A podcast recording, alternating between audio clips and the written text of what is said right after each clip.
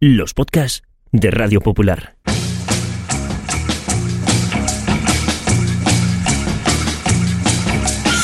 Forzados por el devenir de los acontecimientos a finales del año 2020, el Grupo Internacional para la Defensa de los Valores de la Raza Humana puso en marcha un proyecto secreto para dejar a las generaciones futuras constancia de la vida en la Tierra en los albores del tercer milenio. La delicada misión recayó sobre dos periodistas que fueron recluidas cada semana en un improvisado estudio de grabación a más de 100 metros de profundidad. El proyecto se llamó Bunker Podcast y solo pequeños retazos de audio sobrevivieron a lo que ocurrió después. Bienvenidos al búnker.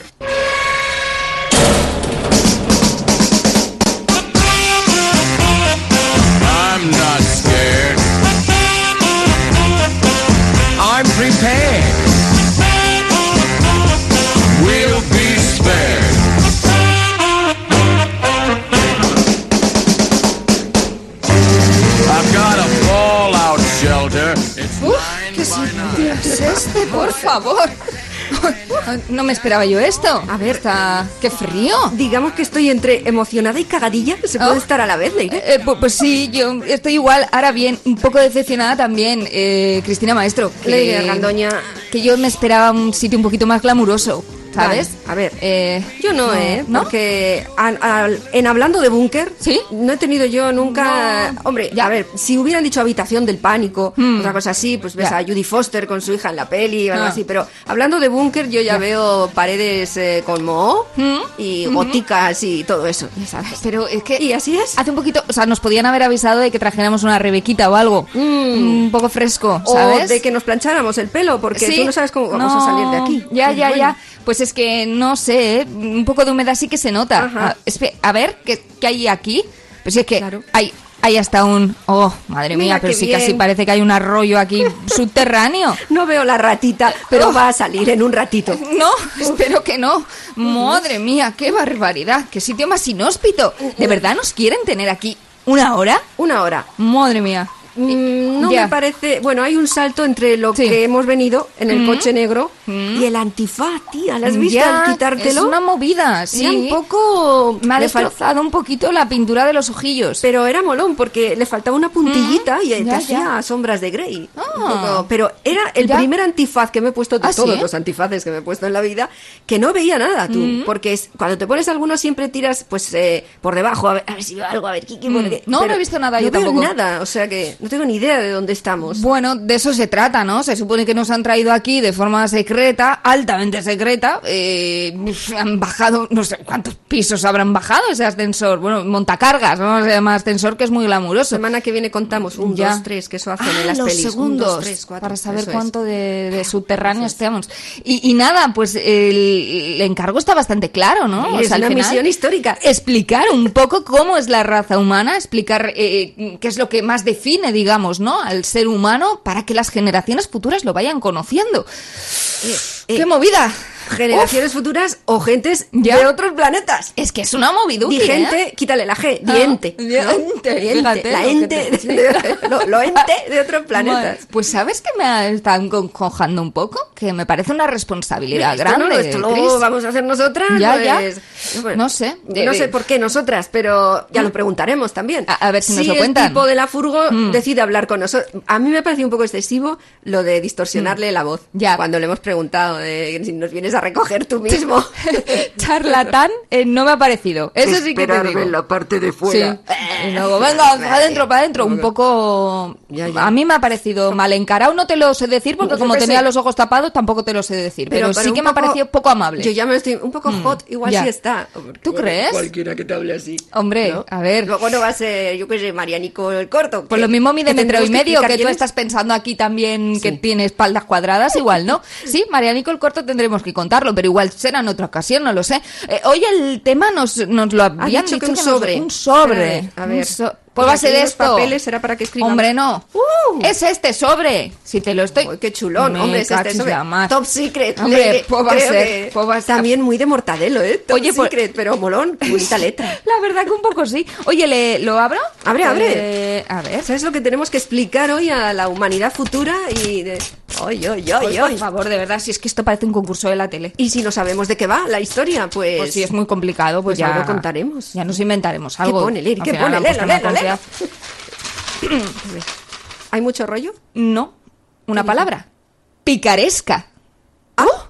Tenemos que hablar de la picaresca. Hay que explicar lo que es la picaresca. Pero ¿para qué sirve la picaresca? ¿Para explicar cómo es la raza humana? Si no... Bueno, ¿qué- no me parece una primera opción desacertada. Ah. Digamos que de todo lo que nos define eh, mm, estaría haciendo podio. O sea, ¿tú crees que es definitoria la, la picaresca para hablar de ra- raza humana, para que nos conozcan allá afuera? Hmm. A Ah. ver, con sus, eh, entrando en detalle, sus diferencias entre el pueblo Mm. noruego, por ejemplo, los nórdicos, Ah. los mediterráneos, eh, de, de Madrid para abajo, Ya, ya, ya. Algeciras más para abajo, que cada uno tendrá lo suyo, le dará más o menos importancia, Mm. pero digamos que por aquí no andamos finos, o sea, que no andamos mal de esto. Yo creo que podemos, algo podemos contar, ¿eh? Porque A a, mí ahora mismo me revolotean unos cuantos Hmm. que sí, se han hecho famosos por serlo. Pues no son pocos, es verdad. Igual alguno puede servirnos de ejemplo. Mira, para empezar, es verdad que eh, picaresca, o pícaro, mejor dicho, quiere decir ser eh, listo o espabilado, eh, pero también tramposo y desvergonzado, Cris. Uy, no han puesto bien el Pues estudio, no, ¿eh? Estás, estás un poco, Claro. sí, eh, acoplada. Igual, Bueno, ya iremos. igual te pitan los oídos porque te has dado por aludida. Mejor preparado también. Mejor preparado ya podía Sí. estar. El estudio parece un poco, pero bueno, bueno. Pues es que no Sí, sé. sí, hay- explicabas picaresca. Sí, sí, sí, Bueno. sí. Hombre, es verdad que ha habido un montón de novelas, películas, historias que se han contado, ¿no? A lo largo de la historia para explicar eh, eh, cómo la picaresca, ¿no? Le- pues muchas veces ha movido el mundo, Es verdad. diría yo.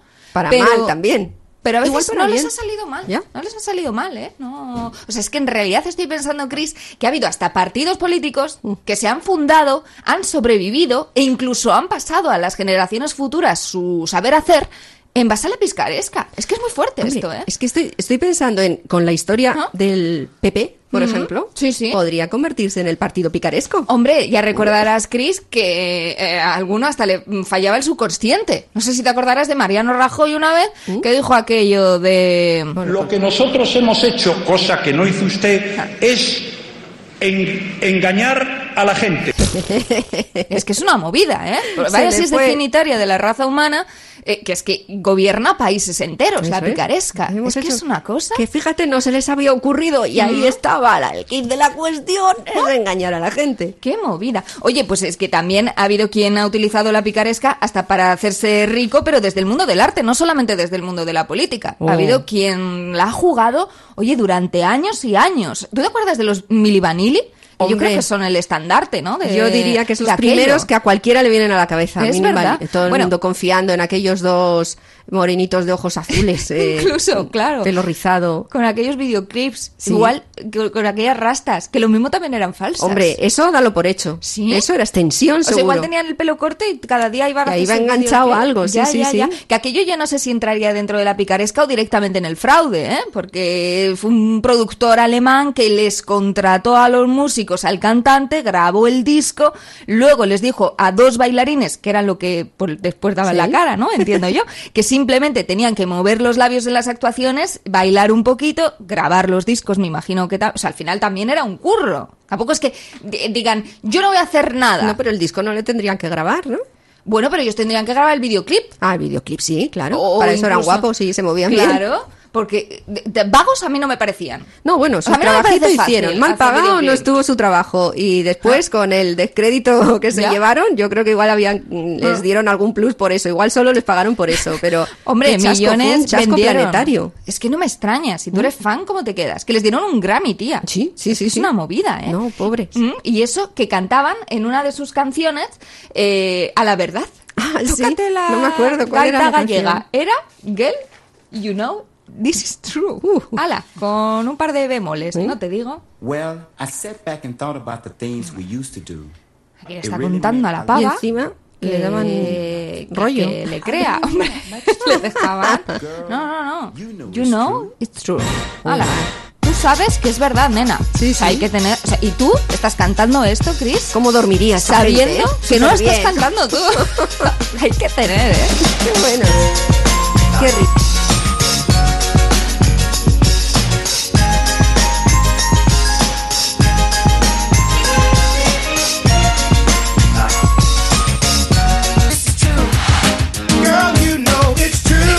No, it's true. Hala, venga. nada. Qué huevos, ¿eh? Sin sonrojarse ni nada, la verdad que sí, ¿eh?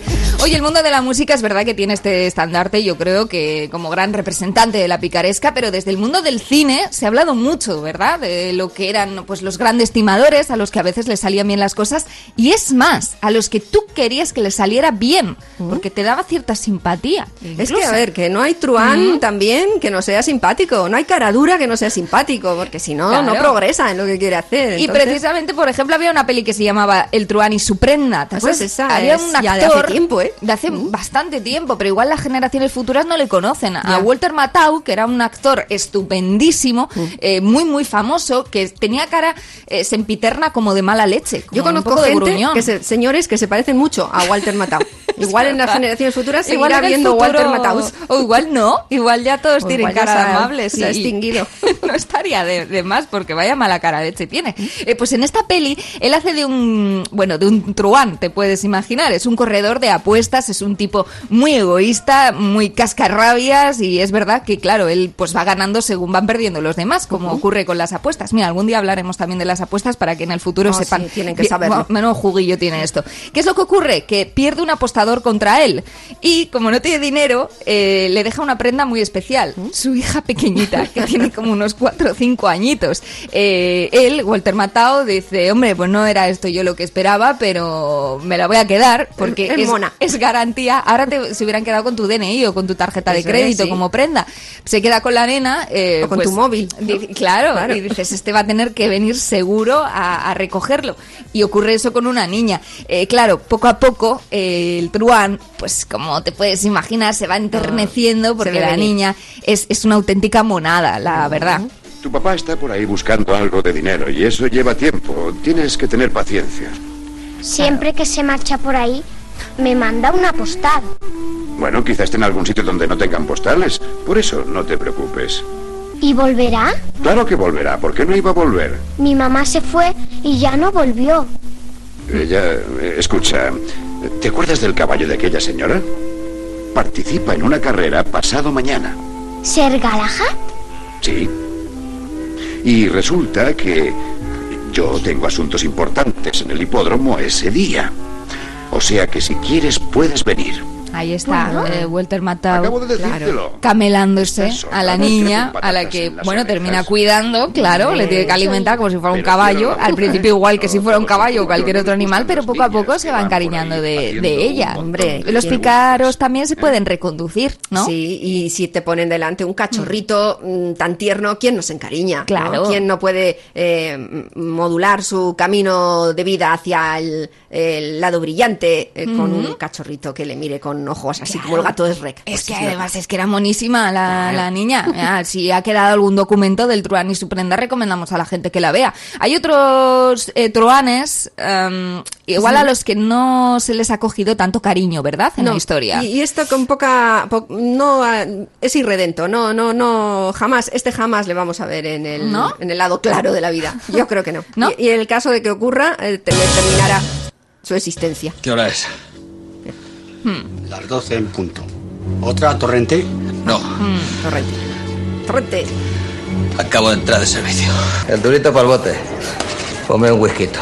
Te recuerdo que me debes 6.000 pesetas de whisky. No, hombre, pero, pero soy un cliente habitual. No vamos a perder una amistad de 10 años por... 6.000 pesetas de whisky. Oh, joder, no me jodas, coño, que no voy a ir al extranjero, Antonio. Si mañana no me pagas, ¿Qué? Trae el dinero, camine, Pasa, hombre. fuera. Antonio. Oye, bravo, cañita, ¿eh? Yo, yo a este no nunca le saqué el juguillo de, No, de mira cogerle que- cariño. Que has tenido oportunidades, ¿eh? Hombre, Unas cuantas. sí, sí. Espero que no tengas más, eh, pero también hay que explicárselo a, a futuras generaciones. A mí me parece Cuando se inexplicable. encuentren con esto dirán, ¿esto qué es? ¿Qué es lo que es? Igual hay que hacer un búnker para él. A mí lo de Torrente no, no sé yo explicárselo a los humanos del futuro, la verdad. Podríamos explicar lo de Ah. Cañita, solo lo de Cañita Brava, antes que lo de Torrente, ¿no? Es un búnker para Cañita. Hombre, a ver, es un policía policía corrupto, ¿no? Yo creo que va patrullando la ciudad, tiene siete, ocho patrullando. peles, a patrullando, Claro. eh, siete, ocho pelis, y el tío era un desgraciado, Chris. ¿Qué quieres yo que te Sí, diga? sí, yo no le voy a sacar la cara. O sea, yo lo comento porque es importante que en el futuro sepan que existía un torrente y que había personajes en la vida real que se le parecían bastante al personaje. Pero a mí gustarme no, o sea, preferiría que no supieran ni de la existencia, porque Pero- nos avergüenza como generación, fíjate lo que te digo. Y no tendríamos que decirles que en su momento a ti no te gustó, pero ah, hubo un montón de gente que rompió las taquillas por ir a ver los torrentes. Yo, yo, mejor yo ni lo, yo diría que esto no gustó a nadie. O sea, Ese, yo- A ver, tenemos que comunicarle. Irene, tú estás ya modelando un poco Ah. como, eh, ¿no? Mm, ¿Qué te parece? que esté manipulando la Eso es, realidad. sí.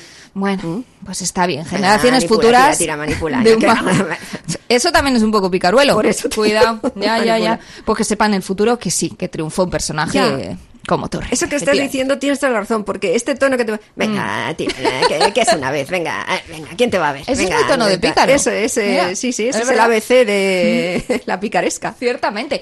Eh, también hay quien intenta eh, generar, digamos, no solamente contratos o pufos, eh, sino directamente hasta festivales de música para eh, ganar dinero en base a la nada más absoluta. Fíjate.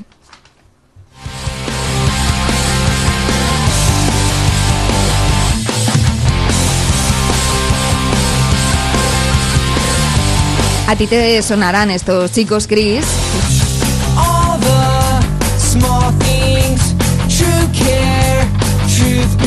Pues esto era un grupo que se llamaba Blink 182 y que también se vieron pues mezclados con una historia de un superfraude eh, o bueno, un ejemplo de picaresca bastante, bastante claro, la verdad. Pues esta canción a mí me gusta y tiene un vídeo súper molón con cintas de gimnasio. Ya, eh, igual hasta te hubiera gustado verles en directo si te hubieran dicho que iba a haber un festival de música. Pues no habría, pues ¿No? igual sí, sí, sí, sí, ¿no? Que hubiera dicho, ah, sí, hubiera dicho los de esta canción, pues voy, si están incluidos también voy a verles. Y ¿Y, si- qué, me, qué me habría pasado? Pues te habrías encontrado con un auténtico desastre como lo fue el festival Fire Festival, una gran estafa de festival que se no celebró en Oh. las Islas Bahamas. Se suponía, decían los organizadores, que en las Islas Bahamas se iba a desarrollar un festival con grupos como este que estamos escuchando, Blink 182, pero también otros grupos muy conocidos de la época como Disclosure o Major Lazer. Bueno, iban a asistir un montón de modelos, de famosos y de millonarios y allí pues iban a actuar un buen montón de artistas. Todos anunciaron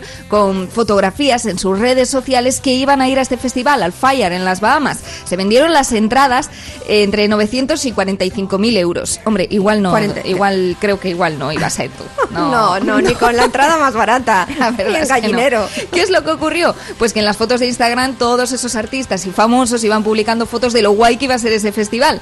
No se había organizado nada, no había nada detrás de la organización, era todo un gran pufo, era la peor organización que te puedes imaginar. Se habían montado una especie de jaimas eh, tipo tiendas de campaña muy glamurosas, pero que no tenían, por ejemplo, electricidad ni agua corriente. Era el desastre total y claro, los que picaron y los que compraron entradas, pues te puedes imaginar quiénes eran. Los que se podían pagar entradas entre 900 y 45 Claro, mil claro, euros. pues qué Gente poca pena. Multimillonaria. Bueno, pijazos. Mira, algún día tenemos que hablar de los pijazos. A ver si nos dejan un día el capítulo pijos, porque va a tener chichi, la verdad. Eh, había sesiones de yoga programadas, deportes acuáticos, paseos en yate, chefs con estrellas Michelin, Claro. alojamientos de lujo. Pero cuando los asistentes llegaron a este festival, pues se encontraron con que no había absolutamente nada en la isla desierta. Además, se puso a llover, se estropearon las tiendas de campaña. Como comida tenían unos cuantos sándwiches de queso y, y algunas tiendas incluso estaban agujereadas. Los invitados, de hecho, tuvieron que dormir a la intemperie, incluso con colchones empapados por la lluvia. Qué O bueno. sea, un auténtico desastre que fue incluso denunciado y terminó el organizador condenado a seis años de cárcel por fraude. Hicieron hasta un documental del tema eh, que, que se llamaba Fire y que, bueno, hablaban pues con gente que compró las entradas, que se, quería, se creía muy glamuroso y creía que iba a poder publicar fotos muy guays del festival y que al final pues publicaron fotografías que parecían aquello pues la cosa más horrible del mundo. Un campamento de verano chipo wow. Qué bueno. Una cosa Pues muy cutre. Solo les faltaba haberle soltado por la noche un par de psicópatas. Ay, me de- encantaría. De estos de pelis de ¿No? clásicos de miedo, o, o mejor inventados para que no sea Jason y los de siempre. Y que les hubieran hecho ya pasar una noche buena, realmente buena. La verdad que aquello tuvo tela y se quedaron sin foto, que yo creo que es lo que querían muchísimos de los Hombre, claro, invitados. si la gente, hay que decir a los que vengan después que a estas alturas Mm. de la historia la gente no se mueve por otra cosa más que por hacerse una foto allá donde va. Eso va a ser Va difícil de eso. explicar, ¿eh? Lo de las de redes la sociales foto. al futuro. ¿Tú crees que habrá o sea, ya no lo utilizarán en el año 3000, por ejemplo? No, yo creo que ahí no. ¿No habrá eso Instagram? no tiene un recorrido tan largo. Tiene que haber otra cosa, otra cosa, pero a saber qué, pero eh, no sé. Mm, Ya será todo mental. Mm. Estará la gente ya dentro de la cabeza. No tendrás que mover nada, ni Ya. que mirar nada, ni que teclear nada. Mm. La gente vivirá dentro de tu cabeza ya. Con un chis. Eso a mí me ha dado ganas de hacer chis, chis, pero del susto, oye. Eh, eso del futuro. Pero en el pasado ha habido gente eh, que también ha timado a mucha gente, eh, como los del festival. Aunque, bueno, no sabemos si le salió medio bien o medio mal. Hubo alguna película, de hecho, que se basó en la historia de uno de esos grandes timadores, ¿no? Es verdad, sí, sí. Atrápame si puedes, se llamaba esta película en el que Leonardo DiCaprio, por un avatar familiar, en fin, esas cosas que te hacen no poder situarte en la vida porque vas acomplejado toda tu existencia, como no tienes posibilidad de hacerlo por el lado correcto, pues tiras por el atajo y este hombre ya se enajenó con eh, suplantar distintas personalidades, realizar actividades delictivas con el dinero en todas ellas y, y no había quien lo pillara y pasó por un montón de profesiones y persiguiendo sus delitos iba Tom Hanks, que no pudo, no podía con él, ¿eh? Es que Tom Hanks- Ni corriendo como, como en Forrest Gump Mm. podía coger a, a DiCaprio aquí. Claro, aquí tenemos que advertir que Leonardo DiCaprio y Tom Hanks fueron dos de los eh, actores más famosos del ¿Sí? siglo XX. Esto Ya. que lo sepa la gente, que era una peli... Ya les quedará alguna foto, dinerito. algo quedará. Algo quedará, no lo sé. DiCaprio es el rubio. Y, y Tom Hanks es el señor. 50 cheques, Frank. A por todas. A por todas. El futuro es como un cheque en blanco. Todo lo que nos quitaron pienso recuperarlo. Puedes hacer lo que quieras con él. Me llamo Frank Taylor, soy copiloto de Panam. Soy médico. Para ser sincero, estoy pensando en volver a la abogacía. Pero algún día Señora, siento comunicarle que su hijo está falsificando cheques. pagarás las consecuencias. Ese chico está completamente fuera de control. ¡Deja de perseguirme! ¡FBI! No puedo dejarlo. Es mi trabajo. Atrápame si puedes. El próximo sábado a las 10. de la Ahí estaba ese Atrápame si puedes, que era como se llama esta película, basada en, en hechos reales. Sí, ¿no? sí, Si sí, no la figura era real, sí.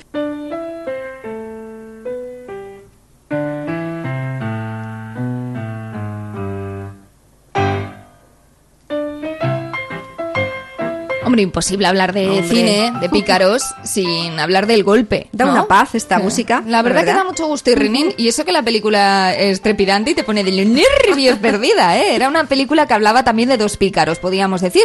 Eh, vivían en los años 30, 1930 y pico, en Chicago. Eran Johnny Hawker, que estaba interpretado, por cierto, por Robert Redford, que... A ver, igual no importa el futuro, pero era un señor muy guapo. Sí. También hay que decir, para que se hagan un poco la idea, digo, ¿no? Importante. Y Henry Gondorf, que era Paul Newman, que uf, Más guapo a ver, para el futuro. A es que no sé cómo explicar esto. O sea, eran muy guapos los dos, ¿vale? Eh, son dos timadores que deciden vengar la muerte de un amigo eh, al que han asesinado por orden de un super gánster. El gánster es como el man... mm, Gánster no es pícaro, ¿no? Es como... El... No, eso ya es en Es otro nivel, ¿no? A malotes El gordos. Pícaro tiene que ser medio gracioso. Sí, sí. O, o no tan grave El igual. pícaro puede tener algún Ya. perdón eh, y alguna explicación, Ah, pero el, eh, ya el gánster El cuesta gánster, mucho. ¿cómo se la gasta? Bueno, pues intentaban vengarse de ese gánster y para ello urden un ingenioso y muy complicado plan eh, con la ayuda de todos los amigos y todos los conocidos que les meten en la misma movida para pues intentar llevar a cabo esa super venganza y timarles. La verdad es que la peli también era recomendable. Señor Granger, Chicago al aparato. Diga. Granger, soy Combs. ¿Qué pasa? Tú eres el único que no ha cumplido. Sí, es que hemos tenido problemas esta mañana. El alcalde prometió mano dura con los negocios Ojo. ilícitos y nos cerró durante dos horas como advertencia. Nada serio, pero nos ha retrasado un poco.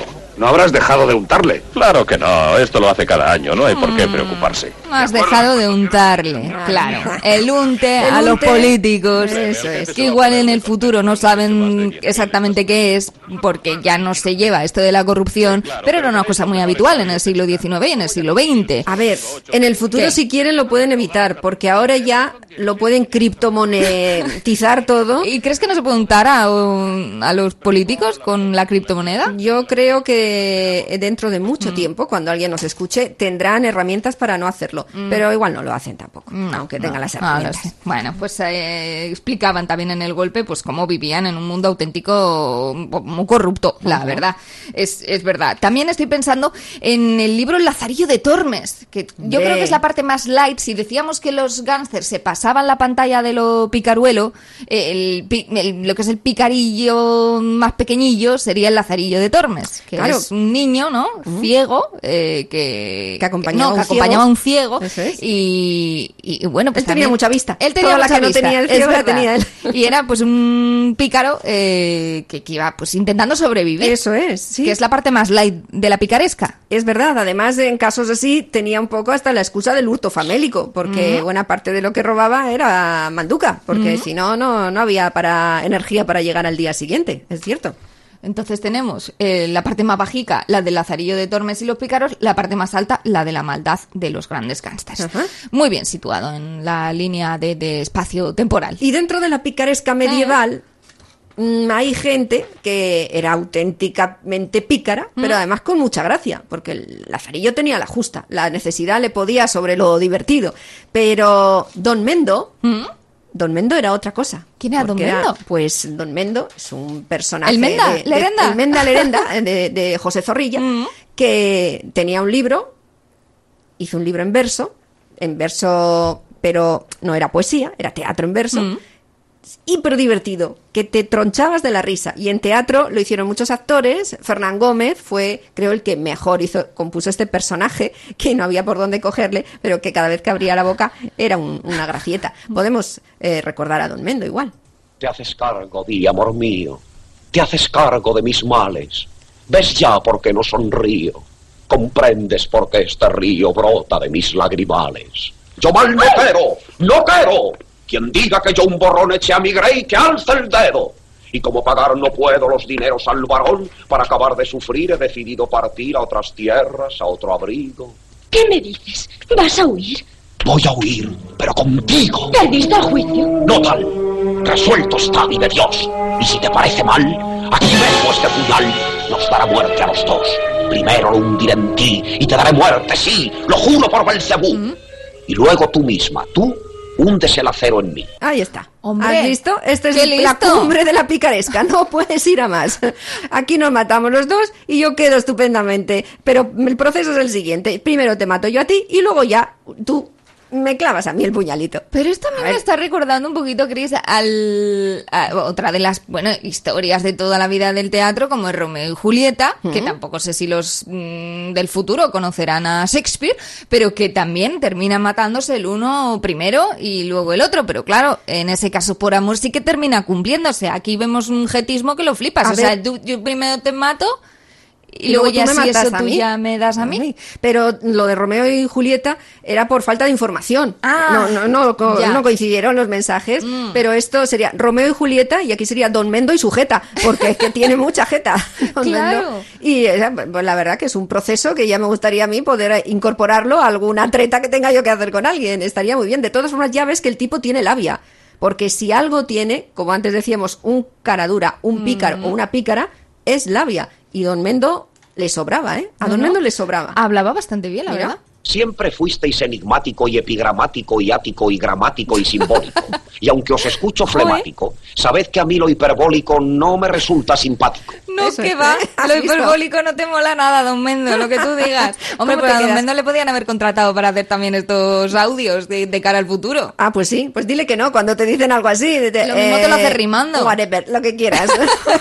Madre mía. Ya, claro, claro. Lo malo es que yo creo que de todas estas historias la gente igual pesca, se queda con la parte buena, con el, ah, qué, qué mm, ingeniosos son Sí. los pícaros, qué divertidos, qué bien les va, ¿no? Y si ya te lo interpreta como antes Leonardo DiCaprio en la peli, que encima es un tipo pues con muy buen porte, claro, igual lo mismo la gente le cogía como ejemplo y ahí ha estado el fallo, que la gente quería seguir de ejemplo a, a los pícaros que les iban presentando el mundo del cine y la novela. Claro, es que verdad, en el cine, la novela Mm. y en cualquier otro soporte público, pues van los pícaros que tienen más encanto de alguna forma, pero luego la picaresca de la calle es otra cosa y cuando estás en una cola y Mm. Vienen los colones o las Hombre, colonas, hombre, hombre, eso ya no te hace tanta gracia. Claro, porque Pero- esto es muy típico del siglo XX-XXI, que lo sepa la gente, ¿eh? Los colones en las tiendas. No sé si luego en el futuro será todo online, Fíjate, pero no. cuando había tienda había cola. Pues yo creo que colas en el futuro va a haber. ¿Por qué? Pues porque cuando hay gente hay colas. Porque la gente ve una cola y se pone. ¿Eh? Casi sin preguntar. Una Ya. vez que ya ha pillado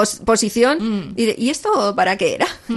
no, esto es por las lechugas. Ah, no, no, no, no soy vegetariana. Pues a mí me gustaría que eso fuera una cosa a erradicar, Mm. compañera, porque hay cosas muy feas. Tú vas a la cola y de repente, no, no, es que solamente quiero una cosita. ¿A ti esto no te ha pasado? A mí me ha pasado hasta en la mercería, Mm. de colárseme a alguien y decir, es que solamente quiero una cosita. Igual la gente del futuro no lo sabe, pero la mercería es donde venden cosas para coser mayormente y la gente no va a comprar 18 cosas. Vas a comprar un hilo o una tijerita de tela o a lo mejor pues unas agujas. Tú no vas con una lista de 18 cosas a la mercería, con lo cual, señora, no me diga usted que se me está colando por toda la jeta porque solamente viene a por una cosa.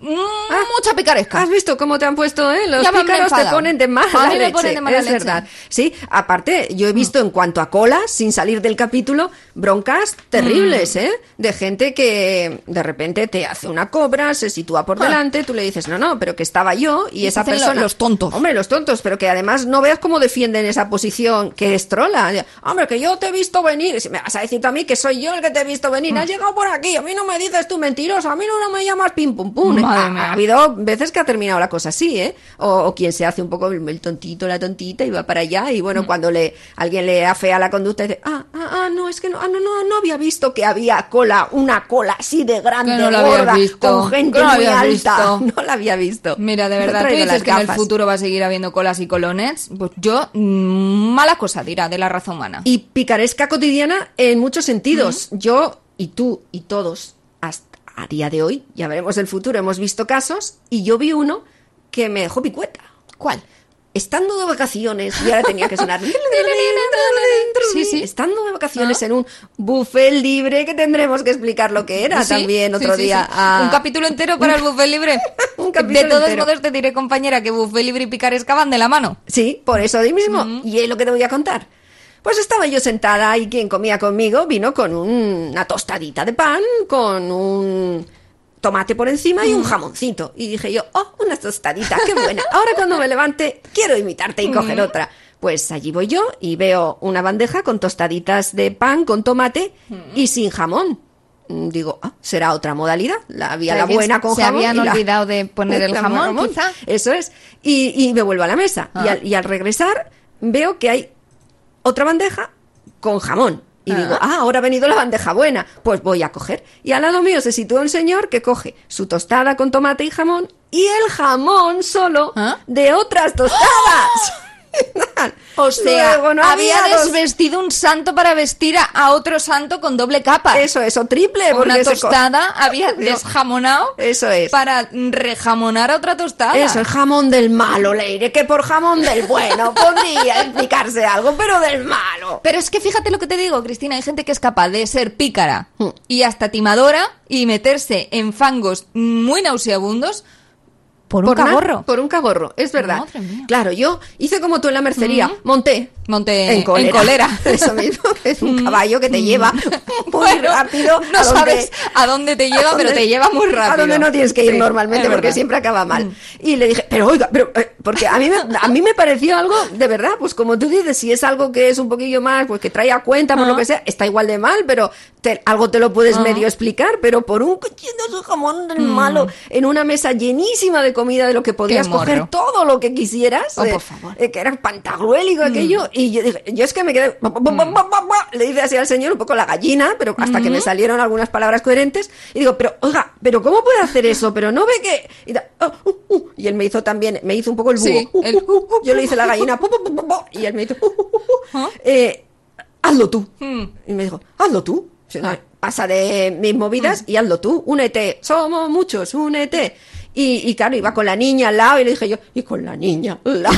¿Le dijiste? Muy bonito. Y, y bueno, pues nada, ya nos fuimos y luego nos vimos por el hotel y, en algún momento, pero ese hazlo tú me pareció la explicación a todo. Es que es la explicación a todo. Eso porque es. si uno ve a un pícaro al que le salen bien las cosas, Ah. se cree que el mundo funciona en base a la picaresca. Y así nos va de mal. Cerramos capítulo personal para Cerremos, sí. intentar no Hombre, llevarnos esto tiene que pasar, si no que no nos demasiada hubieran mala dicho que hiciéramos esto. Mejor hablar de los demás, que Siempre está por lo menos no de nos, no enfada tanto.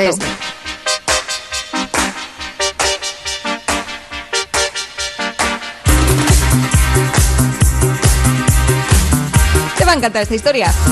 Estos son un dúo eh, pop que se llamaban Los Lime. Eh, Los Lime. Se llamaban Dennis y Denise. ya pinta mal. Ya pinta mal a priori, ¿eh? Dennis y Denise eh, es un matrimonio canadiense eh, de finales del siglo XX, ¿eh? Eh, que, bueno, formaron un dúo de, de pop. Ellos se llevaban muy bien, se llamaban Lime. Con bastante éxito, ¿eh? Igual a ti no te suena, seguramente a los canadienses sí, porque te digo que era un dúo de, de por allí. Algunos grandes pelotazos que se cantaban, bueno, estaban los canadienses a tope, o sea, Sí. no, no cantaban otra cosa en los años 80 canadienses. Aquí, pues por ejemplo, estarían con Alaska, qué sé yo. Ah, o allí bien. estaban con Lime eh, on tope, fire, on fire. Bueno, tenían tantos bolos y tantos compromisos que el matrimonio Lepage eh, contrató a una pareja de cantantes para que actuaran mientras ellos hacían vida doméstica. Ah. No podían con la vida, compañera. No, es como si tú y yo, bueno, tú y yo lo tenemos muy difícil porque nos traen aquí un poco de aquella manera, en ese coche tintado, y es muy difícil que podamos eh, pues ser suplantadas por otras dos periodistas cualquiera. Tampoco lo querríamos, ¿eh? No, no, que esto esto se es está honor y volando. un orgullo. Pero, pero claro, ellos estaban cansados, que es lo que también tiene la fama, ¿eh? que también llega a cansar. Bueno, la farsa llegó a durar hasta dos años y dio lugar a un montón de especulaciones sobre el dúo. Se llegaron a decir disparates, como que Denise y, y Denis eran un solo cantante capaz de hacer la voz femenina y masculina a la vez. O sea que en absoluto era- Era esto no tenía psicosis. ningún fundamento. Bueno, años más tarde fue cuando eh, pues ya los periodistas intentaron descubrir el engaño. Claro, eran otros tiempos, no había internet, no había demasiadas cámaras en los conciertos, la gente no estaba con el teléfono móvil a golpe de clic sacando la fotografía para pillarles. Bueno, al final la cosa terminó desmoronándose, les pillaron con todo el carrito del helado y Lepage, eh, la pareja de Lepage, este, tuvieron que terminar pues descomponiendo no solamente como dúo musical, sino también como matrimonio. Terminaron divorciados. Oh. Y, y bueno, unos años más tarde, eh, Dennis, eh, que no sé, no me preguntes si es el Sí, chico o la chica, pero no tengo ni idea. Sí, sí, Eh, intentó hablar con Denise eh, para intentar resucitar el grupo y volver. Y bueno, de hecho. Llegó a contratar a varias cantantes mujeres para sustituir Ah. a su mujer y así refundar otra vez el dúo. Sí, no, no salió bien. no salió bien, eh, pero bueno, pasarán a la historia como uno de los dúos pues, más timadores de la historia. Es una pena porque no, no suenan No, no, mal no, los son chicos de, de Lime, un poco ochenteros, Sí. pero molan.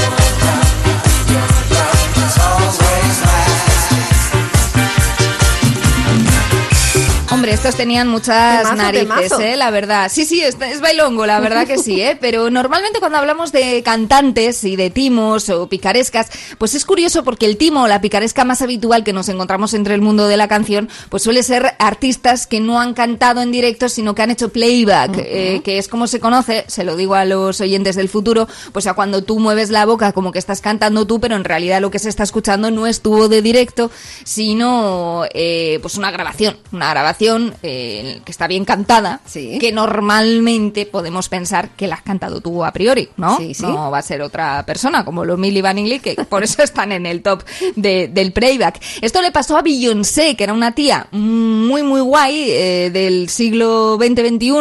Mm, vamos, una artistaza como la copa de un pino y además, eh, pues muy, muy, muy buena cantante. Pero le pillaron haciendo playback y además, ¿en qué momento, Cristina?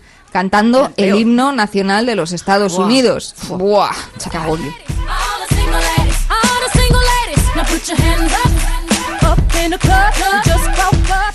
Dice que fueron los nervios, que no, claro, es que es que es una movida, es que es una movida, porque te contratan los Estados Unidos de América para cantar el himno nacional y eso es una responsabilidad que te Se te va la encima, voz, se te va, se te va la te va el alma. Entonces se puso tan nerviosa, quería afinar tanto, quería hacerlo tan perfecto que dijo no puedo con tanta presión, prefiero que me metáis una grabación y yo ya así eso meneo las caderas que lo hacía muy bien sí, muy Beyoncé y así disimulo en el personal. Claro, es que hay que recordar, por ejemplo, que a Shakira, que era otra artista maravillosa del principio del siglo XXI, en el año 2012, eh, pues se le olvidó también la letra del himno de Colombia en la cumbre de las Américas. Claro, esto yo me imagino que para un artista de su nivel tiene que escocer bastante. Así que Beyoncé, viendo las barbas de mm, Shakira mm, remojar, pues puso, ¿cómo? Mojar, pues ella puso las suyas a, a remojar. Bueno, quiso jugar sobre seguro, preparó un playback muy bien currado, eso sí, para afrontar ese reto de cantar el himno estadounidense en la ceremonia inaugural del presidente Obama en el año 2013. Estaba acompañada además por una banda de marines. Fíjate tú qué presión. Es que, o sea, me pones a mí a cantar ahí, eh, que, ¿cómo es el himno de Estados Unidos? Y yo me pondría... "Ne, ne, ne".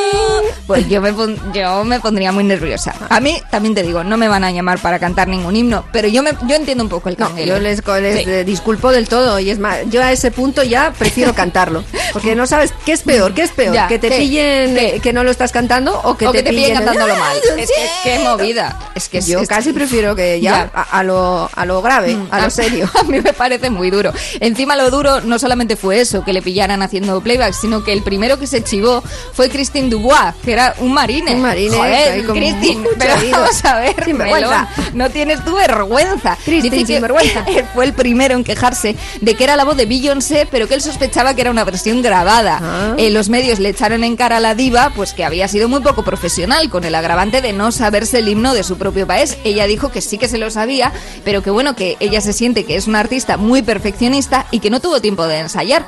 Era un espectáculo en directo, se puso muy nerviosa, eh, iba muy retrasada con el tiempo y bueno, que al final dijo, pues mete el playback y ya muevo yo los labios. Mm, Mal por ella, pero yo a Christine Dubois, mira, Muy mal, muy mal. Dubois, Dubois. Ah, en este punto tendremos que decir a la gente del futuro que nos va a escuchar que la población Hombre. hasta el siglo XXI, vamos, digamos Ah. hasta 2000 y, y- y bastante, era muy dada al linchamiento, Sí, indiscriminado, sí, sí, sí. por cualquier cosilla. Y los chivatos. Bueno, los otro, chivatos. otro día va a hacer un- vamos a hacer un capítulo ¿Del chivateo? A ver si nos dejan de los chivatos. Mira, eh, algo parecido le pasó a Enrique Iglesias. Ha parecido, bueno, no sé si esto es parecido a algo. Madre mía.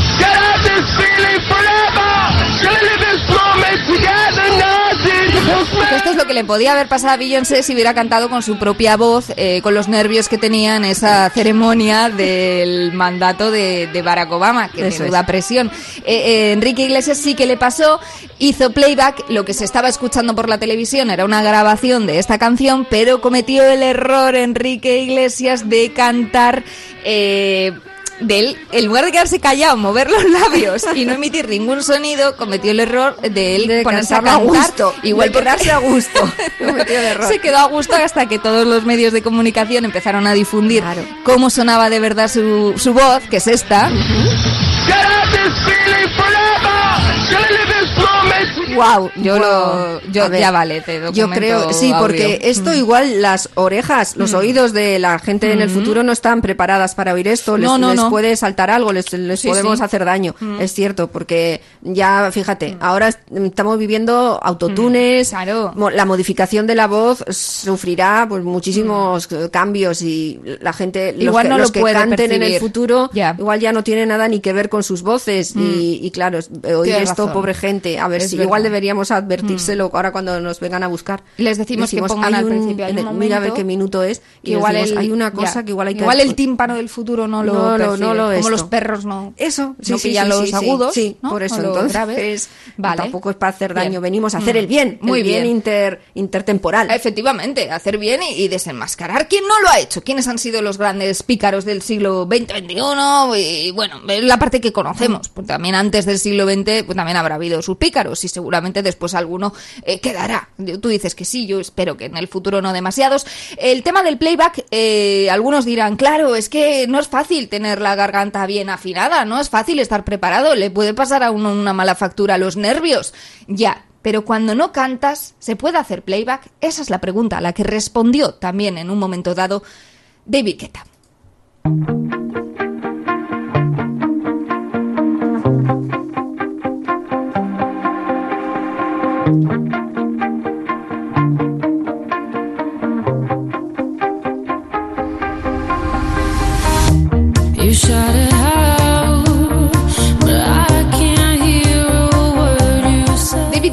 Que, mm, a ver, ¿cómo podemos explicar al Lo que lo que, es un, un lo que es DJ. un DJ, ¿no? Un es que es una disjockey, movida, ya. ya. O sea, es un Genial. tipo de artista, no canta, no toca ningún instrumento. ¿Y qué hace? ¿Y qué hace? ¿Qué hace ahí por la noche? Hasta las tantas. Pues se supone que mezcla discos bien fusionados los unos con los otros para que la transición sea armónica. Y, Y la, la gente, gente- pueda seguir bailando, disfrutando, viviendo de los momentos más álgidos de las canciones, eh, reposando con los momentos más bajitos de las canciones, pero siempre de forma muy armónica y bien organizada. Uy, está muy bien explicado. Yo Si creo no que lo más, si no lo entiendes la gente en el futuro es que el trabajo muy tonta. DJ, claro. Entonces dirá Sin alguien, faltar. ¿se puede timar siendo DJ? ¿Ah? ¿Auskalo? Pues sí. ¿Sí? Dijo David Guetta. ¿También sí, él? Sí, sí, sí, Oh, sí. Él también, efectivamente. Él hizo lo que vendría a ser pues un playback, pero de los DJs. Y fue pues pillado, pillado. Es uno de los mejores DJs del mundo el- al comienzo de los años 2000. El hombre ha vendido 45 millones de discos, que Mucha es una es auténtica barbaridad. Bueno, pues va- hubo varias cámaras eh, que le pillaron, desmontaron la leyenda de David Guetta en un momento dado, porque en un concierto, bueno, en un espectáculo habría Eso que decir, un espectáculo de pincha, con el equipo apagado, no consiguió hacer sonar eh, el mecanismo con el que llevaba toda la música grabada y montada de antemano Claro. en un pendrive.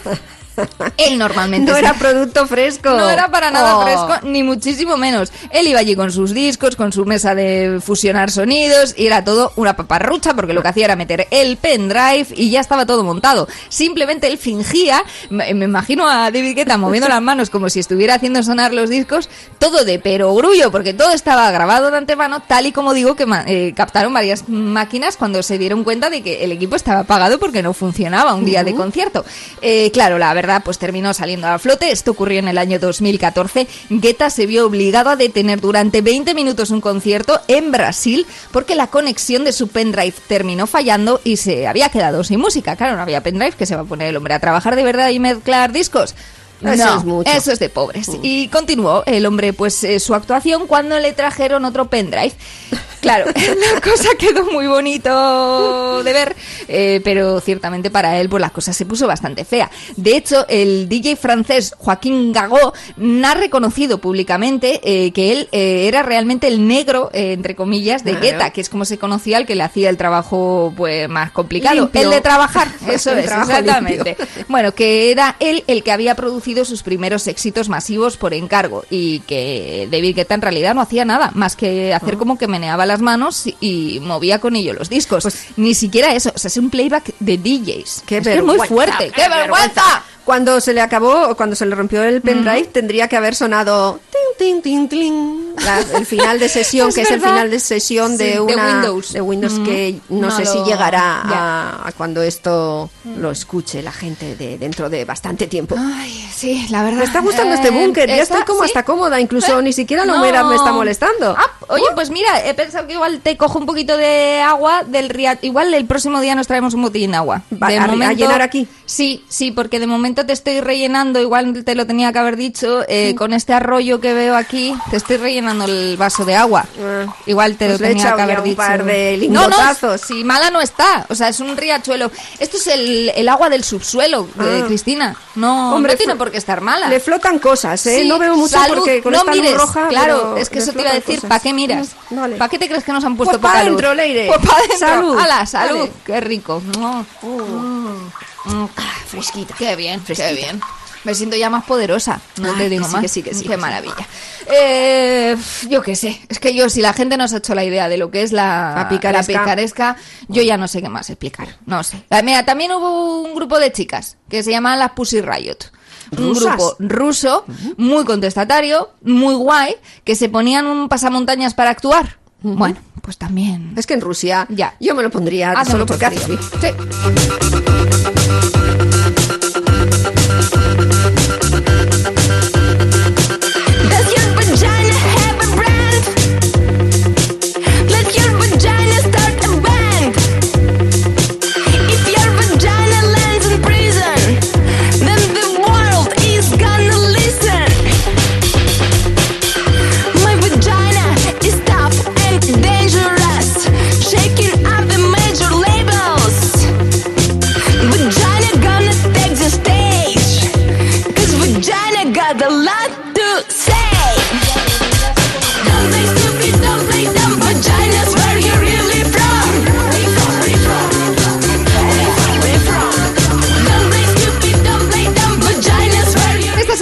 Pussy Riot muy contestatarias eh, por partida doble, porque efectivamente decíamos que llevaban un pasamontañas estas chicas y eso les ha servido también para cometer una de las grandes picarescas del año 2018. Este colectivo punk ruso que se hizo célebre gracias a su defensa del feminismo en Rusia y los derechos LGTBI eh, frente a Vladimir Putin en Rusia, eh, actuaron por primera vez en Colombia. La cosa extraña no fue que actuaran en Colombia, sino que a la vez en ese mismo momento estaban actuando en Edimburgo, en Escocia. Don't un auténtico escándalo porque se empezó a sospechar que las artistas que llevaban pasamontañas en Escocia, hombre, pues igual no eran las mismas que estaban actuando en ese mismo momento en riguroso directo en Colombia. Se creyó que en realidad pues era un fraude eh, que habían conseguido organizar eh, poniendo unas máscaras eh, a unas artistas y otras pues a las otras. Y se nos va acabando el tiempo, Chris. Se nos va acabando el tiempo, pero no las pícaras y los pícaros, porque los hay por docenas.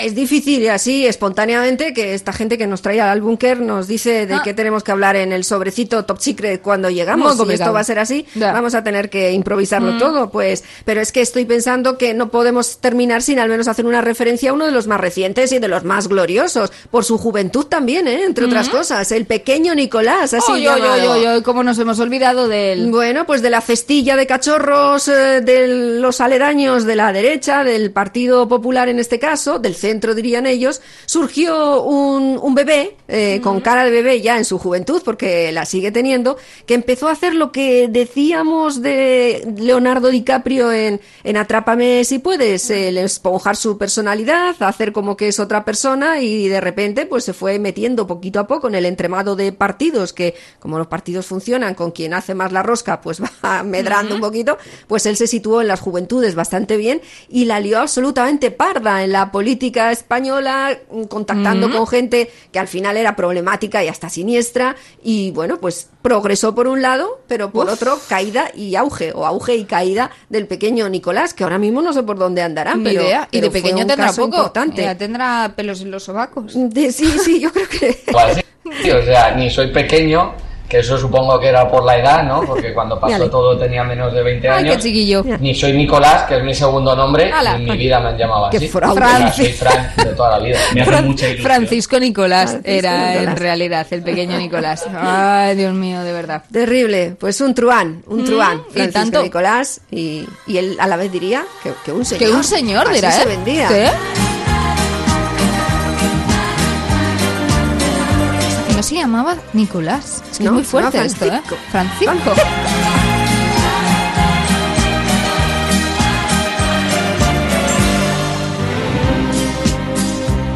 Confieso que a veces soy cuerdo y a veces... Pues ya estaría.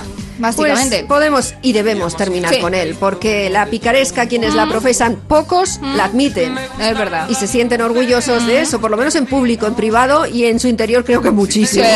Sí, sí. Pero tan públicamente como para hacer un hit de eso, solo le tenemos a él y lo Julio- sabes. A Julio Iglesias, es verdad, el gran cantante que hizo de esto pues un auténtico himno a la picaresca. Característica, pues parece muy propia, intrínseca del ser humano y con el que hemos arrancado pues este repaso a lo que supone ser parte de la raza humana. Yo amo la vida y amo el amor. Soy un truán, soy un señor. Pues nada, señora. eh, Amantes del, del no buen sé. vivir eh, y nosotros eh, Nos ¿qué hacemos vamos ahora? Pues es que ya está el señor esperando ahí en la puerta del Ah, montacargas. este era- sí, vale, vale, sí, vale, sí. Así que Oye, igual vamos recogiendo las cosas y, y yo qué sé si nos dejarán volver a, a venir aquí. Hombre, No. han dicho que semanalmente voy- tendríamos ¿sí? que venir. Pues y yo hemos voy a dicho que sí, pedir- Leire, sí, y hemos firmado. Leire. Yo voy Eh, a yo con esta pedir- gente no me No, meto. no, yo tampoco. Yo con esa gente que viste de negro. Yo lo único voy a pedir igual pues una chaquetita porque hace un poquito Ah, sí, frío eso aquí sí, un poco de rasca, sí. en este búnker. Eh. Pero por lo demás bien. Vamos a trascender. Sí, Eh, sí, sí. No vamos a ser conscientes Oh, de lo que maravilla. supondremos en el futuro Oh, cuando, cuando quienes nos escuchen Ah. en el siglo próximo. Vean esto, lo Qué escuchen. maravilla. Por Dios, Oh, qué orgullo. Yo vuelvo la semana que Yo viene. también. Al búnker. ¡Agur! ¡Ya vamos, ya vamos! Y si ¡Sí, tengo que sí! olvidarla, me voy olvido. Y es que